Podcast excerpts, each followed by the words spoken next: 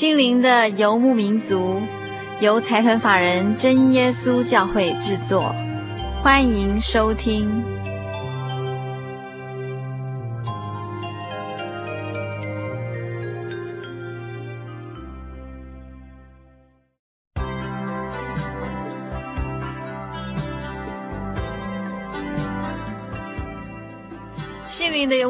在空中的朋友，大家好。很高兴又来到我们 Life 狗戏沙这个单元。今天我们非常高兴在节目中请到两位朋友。我们先请这两位年轻朋友跟大家打一声招呼。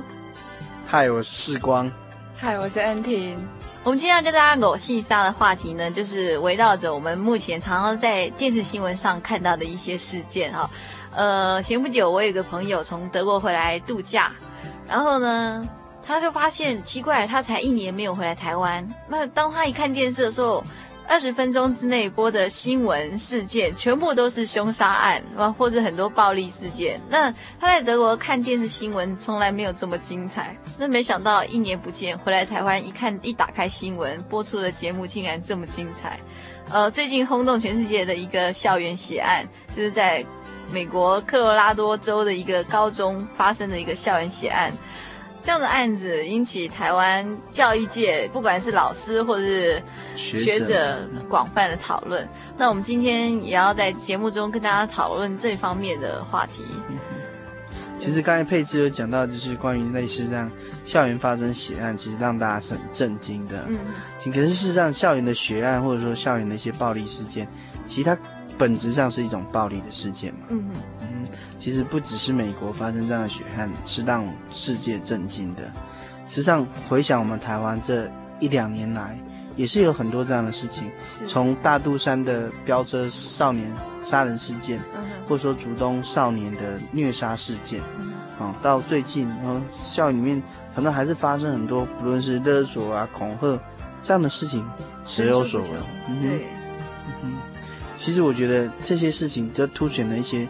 一些意义吧，我觉得。嗯，嗯，这一次发生这枪杀别人的这两个青少年，其实他们从很久以前就开始准备，大概在一年多以前，他们就开始观察这个校园里面啊，哪个地方可能可以躲，然后可能。灯光比较昏暗，那哪个时候是最适合杀人的这个时机？这样，他们甚至做了非常详实的记录。这后来，当警察发现这些东西，大家都觉得很震惊。嗯、那其实他们杀人的动机，并没有说什么特很特殊的原因，就是纯粹想要惩罚别人，然后觉得要与众不同这样。嗯，所以说这样子，两两位在那个图片中、照片中看起来非常。帅的青少年竟然做出这样的事情，就让大家很匪夷所思。那开始会去想说，是不是我们的社会真的有了什么样子的问题？就是不管在美国，其实，在台湾也是。那刚刚恩婷提到，就是说他们这样做只是想要与众不同，这令我觉得非常讶异。据我所知，世光学的是心理，那现在也在从事辅导工作。那世光能不能以个人的经验来谈谈，为什么这些青少年他只是为了想要与众不同，然后去去做出一些惊天动地的杀人事件？嗯，我想在回答这样的事情之前，我我觉得其实有两两个层面想要说。第一个层面是，我觉得所有的校园暴力事件，它的本质是暴力事件。是。那所以，当我们关注到青少年的时候，我们可以谈青少年一些问题。嗯。那可是事实上，我们也可以谈谈是广泛的一个问题。嗯。那我觉得以青少年来说的话，哈，那我觉得目前在我这样接触青少年、辅导青少年过程当中，我就有看到青少年一个很大心中的苦。怎么说？那个苦就是说，其实没有人了解他们，嗯，没有人懂他们。更可怕的是，他们的生活是没有方向的，除了念书还是念书。大人最常跟他们讲的一句话就是说：“你现在是学生啊，你的本分就是把书念好。”可很多的时候，孩子们没有办法把书念好的时候，生活突然对他来讲没有方向，没有了目标，这是一个很大的危机。那第二个，我觉得就是说，这我们整个社会或整个资讯所传达的，就是说，类似说崇拜英雄主义啊，或者说去强调那个恨。嗯、那就像一个少年这样子跟我说过，他说：“哎，为什么他要去打架呢？因为他瞄我一眼啊，我看我不爽啊，我都不打他一下，就我就我就被人家看轻啊，看扁啊，怎么可以？我说我要去打他。那类似这样的东西是。”常常会跑出来的，可是问那个少年说为什么要去打人，其实他也仔细想一想，他也觉得理由是很牵强的。对，然后就很简单的一个理由，嗯、就是就是不高兴，但是不高兴他是就去打他这样子。对对对。嗯、世光第一点提到就是说，呃，青少年心中的苦闷，就是别人没有办法了解他，嗯、是不是因为当一个人成长到青少年这个时期，他身心上必须承受一些转变。那这个转变是他自己都没有办法负荷的。那如果外面的再加给他任何压力，他都会造成一些反弹，是不是这样？我个人觉得这是一个一个原因的症结点呢、啊。嗯、因为其实对我们成人来讲，我们已经过渡到一个比较稳定的状态。是。可是对青少年来讲，他最重要的一个问题就是我是谁？嗯。我要做什么？对我现在要做什么？我将来要做什么？嗯、其实他。还没有办法搞得很清楚，他身体经历一个很剧烈的变化，从小男孩、小女孩他变成一个大男孩、大女孩，那身体里面会有很多的变化，那社会上也给他们很多很多的一些不同的期待，所以我觉得青少年的过程是会比较辛苦的。嗯哼，这是我自己的看法。嗯哼，那像这样的暴力事件，它是只是属于青少年专利，只存在于青少年的校园之中吗？我觉得不是哎、欸，因为当我看到这个血案的时候，让我联想到几年前美国的另外一个血案，它是发生在美国的艾城，那同样也造成非常大的轰动。嗯、你讲的是卢刚那件事情吗？嗯，对对对，这这几年前了哈。恩婷来为大家再再回忆一下，卢刚他是一位物理学博士，那我们都觉得博士的话一定各方面都非常的飞黄腾达，就。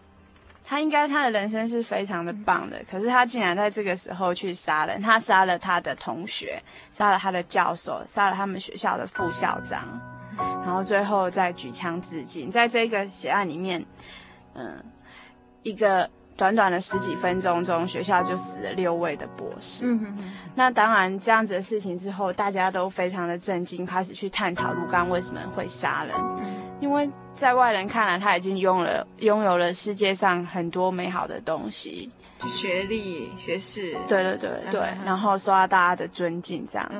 而且他是太空物理学的博士，那是一个很顶尖的一个学问的一个博士，顶尖的学问。而且他卢刚是一个从大陆到外国去留学的，所以其实他是人中之龙，嗯，非常杰出的一个人士，这样子。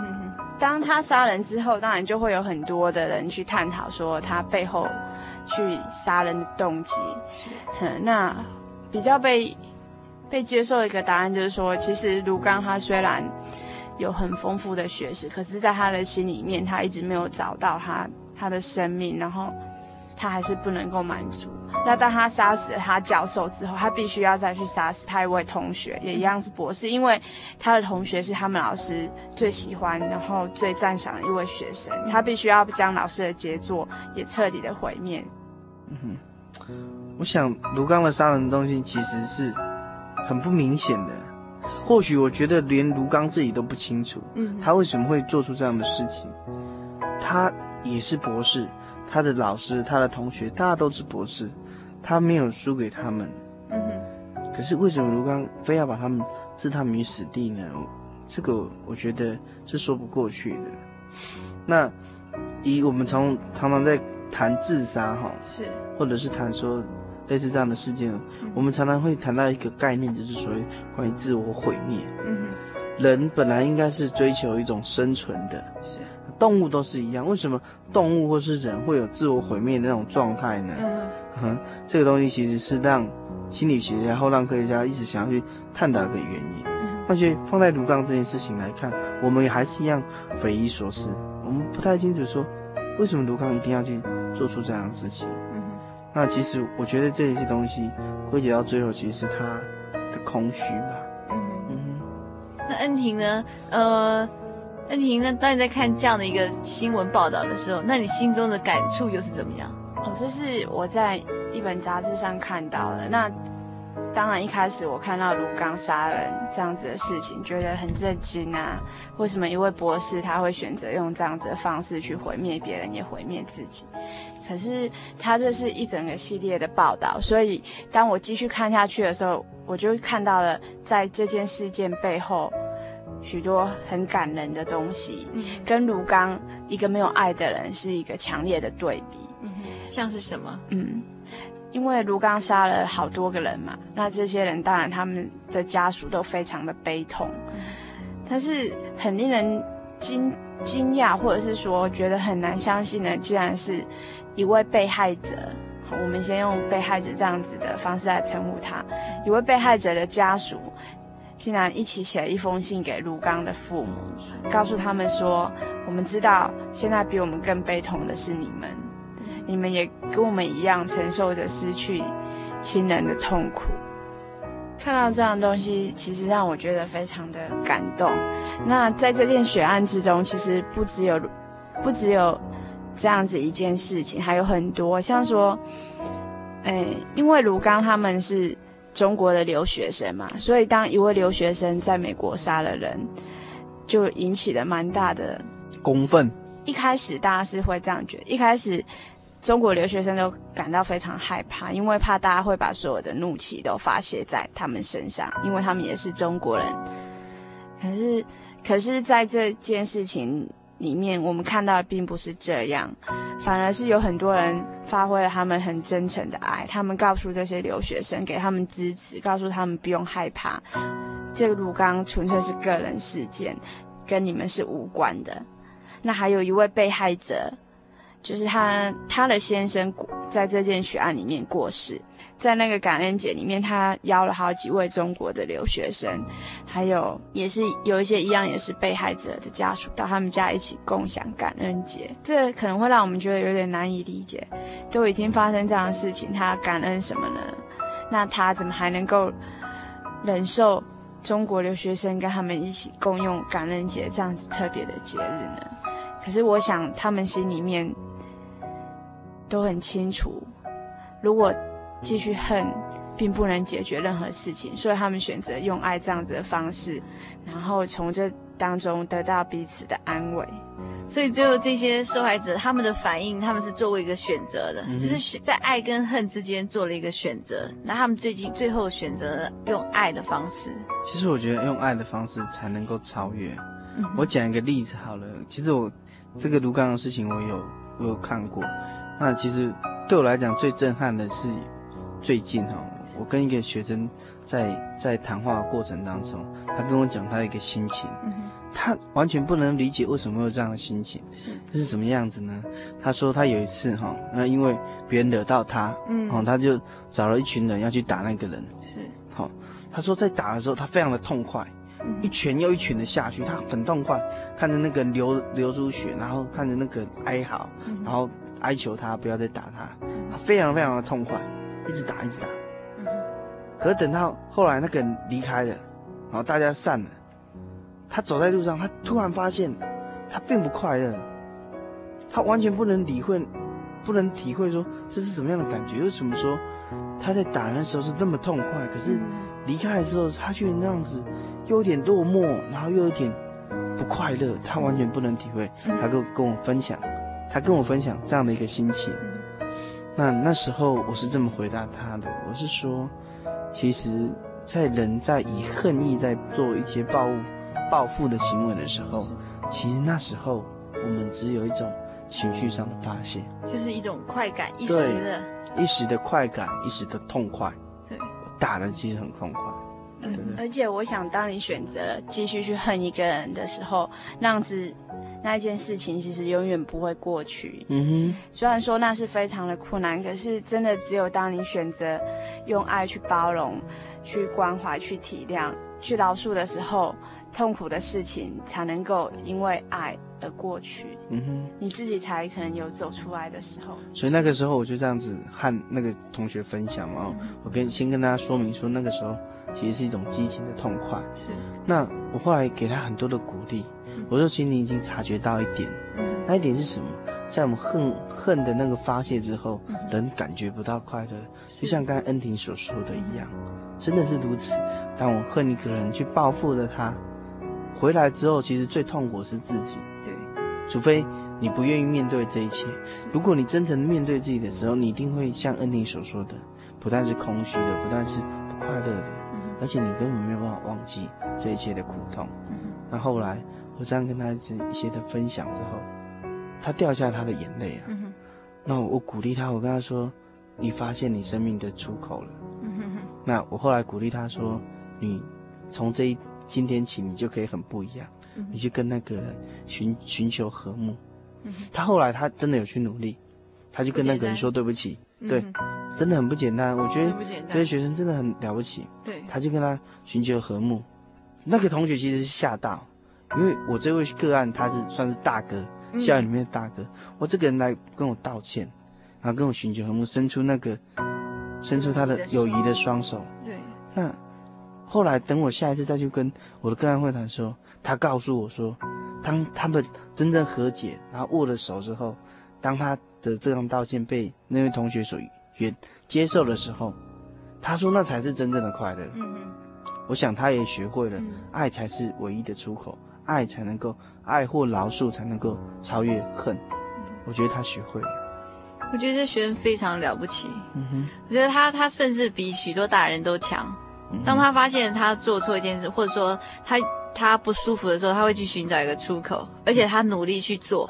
甚至去跟一个人道歉，嗯、那我觉得是实际上存在大所谓大人的世界里，也常常会有这种暴力，只是我们的暴力不是不是肢体上的暴力，我们言语上也可以算是一个暴力，对，或者是你的态度，或是你所所作所为背后的暗箭伤人 之类的。可是实际上，当你真的觉得你心里不舒服，或者说你对不住那个人的时候，有多少人真的去跟他道歉？所以我觉得这个学生非常了不起。刚才佩芝哈讲到一个非常。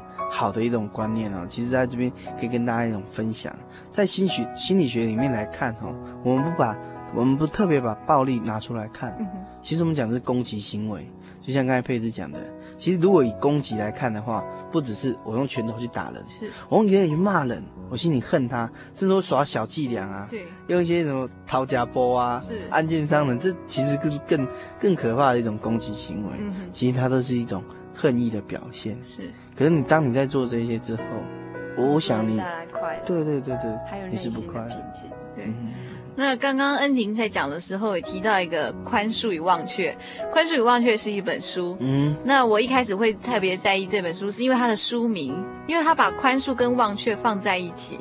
也就是说，当你不去宽恕的时候，你永远没有办法忘却。那恩婷刚刚已经提到了，就是一旦当你真的能饶恕，真的去宽恕这件事，你才真的能让它过去。而且啊，你们有没有注意到那个宽恕与忘却哈、哦？它那个字的英文很有意思哦。是，恩婷，你要不要说说？我的英文不好听。不要叫英文，不要叫你说英文。哦，那我说好了。好，一个是 forget，一个是 forgive。嗯、forgive 把它拆开，变成为了给予；forget 变成为了得到，对不对、嗯、？forget，forgive，其实它好像有一些深更深的含义，真是在里面的。好，那我们先休息一下，来欣赏一段音乐。Oh,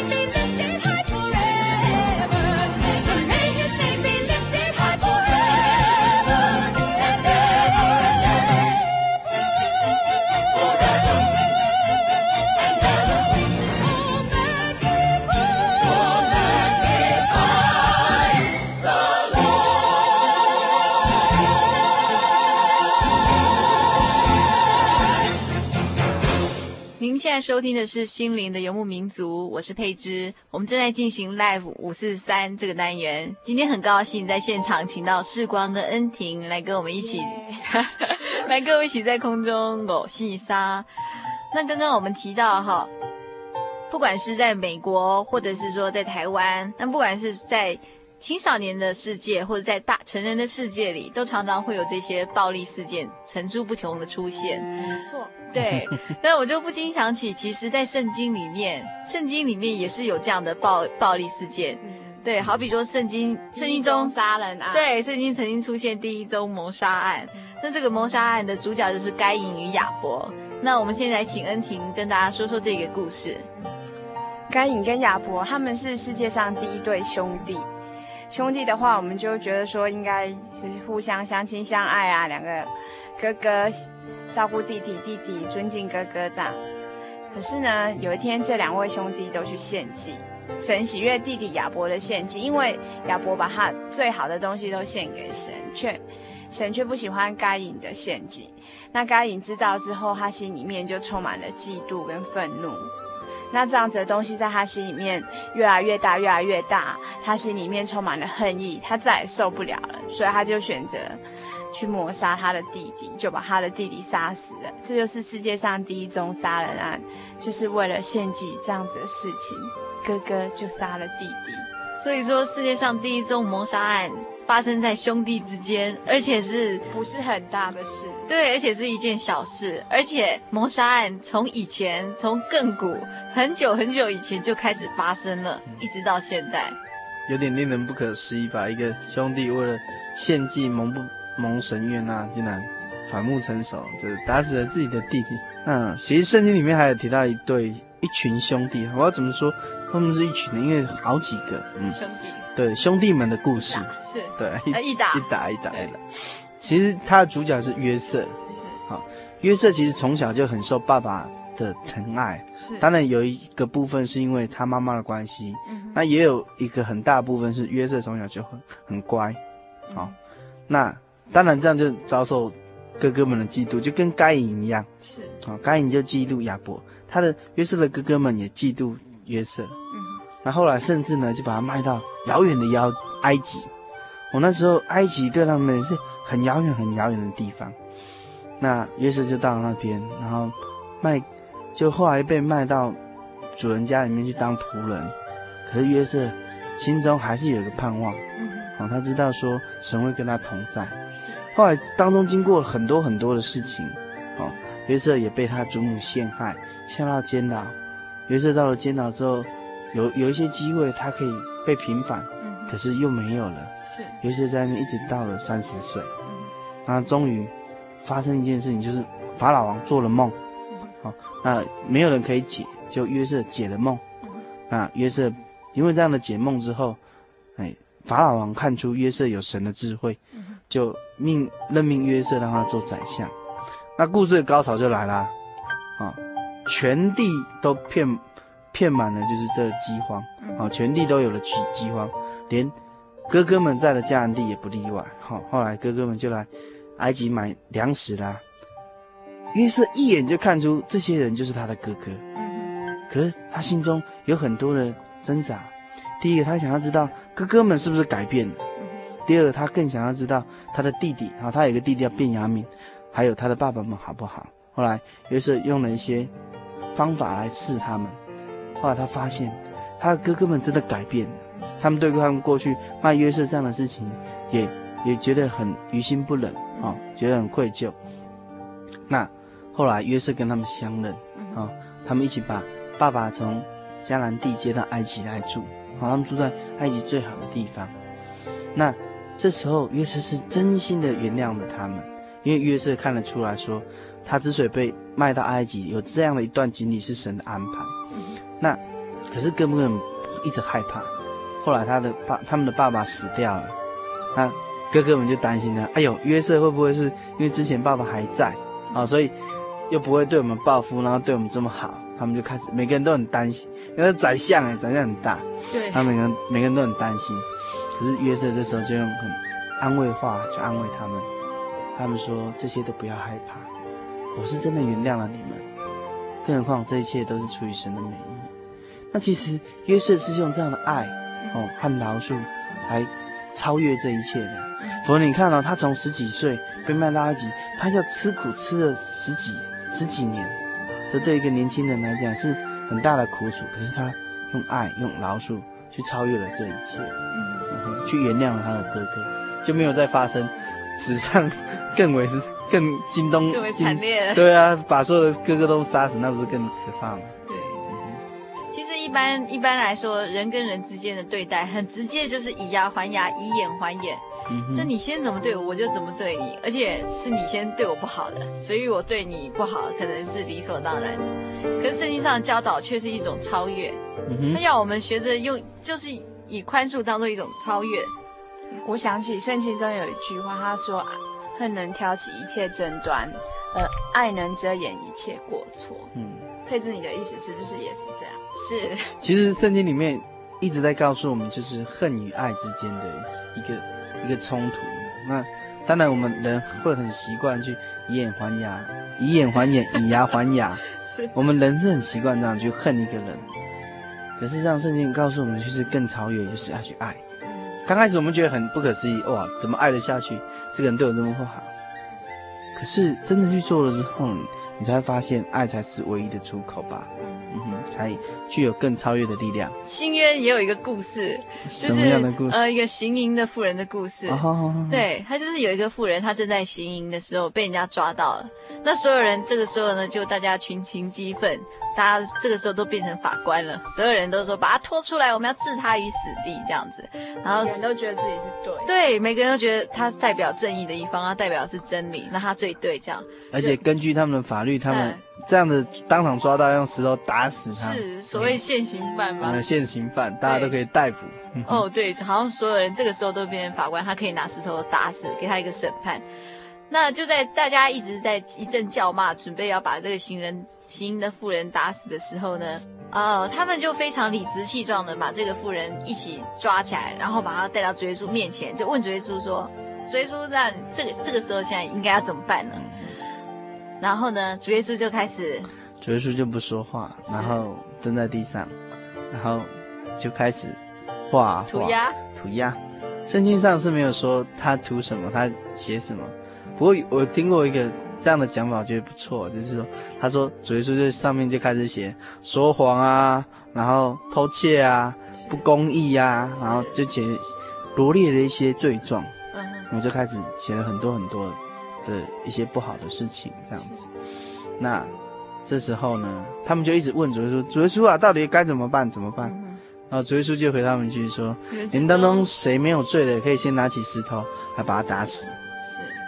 大家刚才看到主耶稣写那么多罪状，罪状，其实自己大家扪心自问，是每个人都有的，或多或少，对对对，是或多或少，或人知或人不知，嗯、都有。嗯、谁真的无罪，可以拿起那一颗石头？去打那个妇人呢，众人就一个一个悄悄的离开了。哎，这个故事后来就只剩下主耶稣跟那个行淫的妇人在那边。主耶稣问问那个妇人一句话说：“哎，只剩下你在这里吗？”好，妇人回答主耶稣说：“夫子啊，对啊，只剩下我在这边。”那其实这时候妇人可能心中有很多感触吧。这时候，主耶稣对他说了一句话：“说，如果他们都不知你的罪，我也不知你的罪，你平平安安的去吧。可是下次，哎，不要再不要再犯罪了。其实每个人或多或者少都会有一点点顽劣的地方，不就不要说顽劣，就是有一点点，每个人都有一点点不完美。嗯哼，对。可是当你要去实现，要去把你的恨付诸行动的时候，你心里只想到他的不完美，你忘记你跟他一样都是人。主耶稣讲过一段话，也非常非常有趣。他这样问我们说：“为什么看见你眼弟兄眼中的刺，却不见自己眼中有梁木？嗯、梁木很大，跟刺比起来，对不对？是。可是我们常常看到别人是一些不好的地方，对，我们都觉得哎，自己最对，自己最好，对。那我们就很容易就去质质疑别人。是。好，那我们先休息一下，来欣赏一段音乐。让赞美从四处相信，让音符在空中飞舞，让我们的心向神敞开。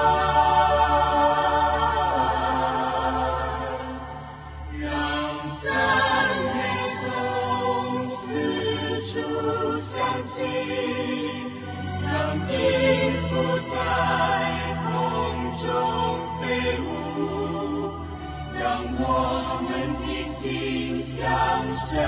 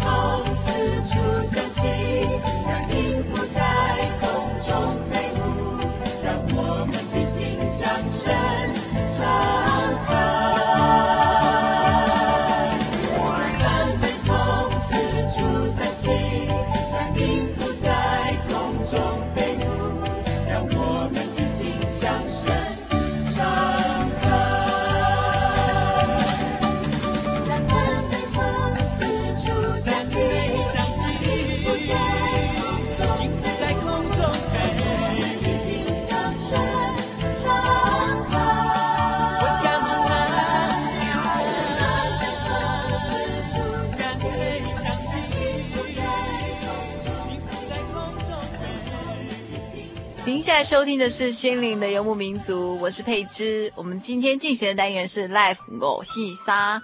那刚刚从节目一开始到现在，我们一直讨论的话题一直围绕在爱与恨衍生出来的一些暴力或是一些谋杀案件。然后我们发现这样的事件从亘古以来一直层出不穷，发生在我们的生活周遭。那甚至在圣经上也发现像这样不和睦的事件。那透过我们今天的讨论，其实我们并不是。我们并不指望今天讨论之后，从此以后所有的谋杀跟暴力就不存在，而是说，当我们与人之间发生一点小小的争执，对，小小的争执与摩擦的时候，应该用一个什么样的态度？对，应该用一个什么样的态度，再重新看我们生活周遭一直在发生的所有事情。其实，我觉得我们刚才说的讨论哦，都都在澄清一件事情，就是我们过去一直以为。恨很有很有力量，在我们实施恨意的时候，在我们进行报复的时候，我们会得到快乐。可是我们刚才的分享与讨论里面，我们却要告诉大家的是，这不是一条出路，这一定有它的问题存在。那我们已经刚才已经说到，爱才能超越这一切。那怎么样才能爱呢？其实我觉得，其实我们人真的是很有限的，有时候我们会困在那样的情绪当中。我们人很容容易被情绪所影响，那在情绪当中又怎么去爱呢？我觉得这一这一点上，我觉得就真的要回归到信仰的力量。有了信仰，有了主耶稣所给我们的爱，我们才能够真正去饶恕别人，去关心别人。在爱成这件血案之后，他们为这些死去的朋友办了追悼会。所有的朋友们借着对这些死去的朋友的怀念与追悼，他们紧紧的在一起，用爱去包容一切，用爱去包容鹿刚杀人这件事情。虽然他们心里面还是非常的悲痛，可是他们知道，只有彼此的关怀跟彼此的照顾，他们能够找出一条让伤痛复原的路。我曾经听过一个故事啊，在某一个教会里面，有一个善良的信徒。被他的一个死对头激怒了，所以这位善良的信徒呢，他就当着众人的面说：“我要杀了他。”那他的死对头知道了这件事以后，他就抱着讥笑的态度，等待着看他会变出什么样的把戏。那事实上，这位善良的信徒他并不以恶报恶，他却是尽量把握每一个可能的机会，帮助他的死对头。那这件事情一开始的时候呢，大家都拿来当做笑话来讲一讲。那令当事人觉得有一点点不安，直到有一次，这位善良的信徒，他竟然冒着生命的危险，从水中拯救了他的死对头的太太，让他不至于淹死。这时候呢，他们两个人中间的僵局就完全打破了。他那个多年来的死对头对他说：“好了好了，你已经做到你要做的事，你已经把我杀了。”至少你已经把从前的那个我杀了。现在我能替你做点什么吗？其实啊，我认为爱与恨其实都是一念之间，它是一种信念。我今天执意要去恨人，我就很容易恨人。我今天我告诉我自己说，我可以学习去爱人。我相信我们就可以用一个比较积极、比较光明的态度去面对人世之间的纷扰，跟别人对我们的伤害。那怎么去做这些的超越？哈，我给大家一些建议，就是说，当我们真的情绪很高涨的时候，我们要先去做这样情绪的发泄，不要坐在那个人的身上。我们可以自己静下来，或者自己找个地方，把整个情绪，不论是用大声的喊出来的，我们不要做奴情绪的奴隶，先把情绪做一些发泄之后，你再去想一想，对方之所以给你的伤害是为了什么？那你就可以用一个比较积极、比较正面的态度，要去面对，再去处理。我觉得这比较可能。那你说，如果人在情绪里面，就要直接去爱他，我觉得比较困难。嗯，所以世光提到的都是一个选择，就像你爱一个人或者恨一个人，你要选择爱他或者恨他，这是一个选择。嗯。那之后呢，当你有这样的不好的情绪的时候，你要去选择你要怎么样发泄他？你是直接表达对他的不满呢，或者是说你找另外一个管道疏解？事实上，不论是有形或是无形的暴力事件，每天都在我们生活中上演。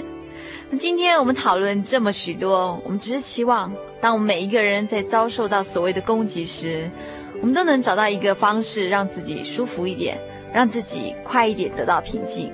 我们今天非常谢谢世光跟恩婷来到节目中，跟大家分享这么许多。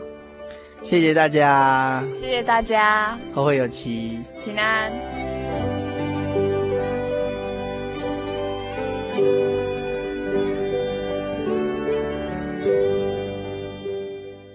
全省各地的听众，现在为您播报心灵气象。北部地区，礼拜天晚上十二点到一点，人人电台希望指数 FM 九八点九。中部地区，礼拜天晚上九点到十点，大千电台温暖指数 FM 九九点一。东北部地区礼拜天晚上九点到十点，花莲电台喜乐指数 FM 一零七点七。嘉义地区每礼拜的 AM 十点到十二点，生辉电台平安指数 FM 九五点三。台南地区每礼拜的 AM 十点到十二点，永康之声良善指数 FM 一零四点五。高雄屏东地区每礼拜六 AM 十二点到一点，港都电台热情指数 FM 九八点三。金门马祖地区每礼拜日 AM 九点到十一点，金马之声和平指数 FM 九九点三。以上心灵气象由财团法人真耶稣教会提供，祝您有个晴朗的夜晚。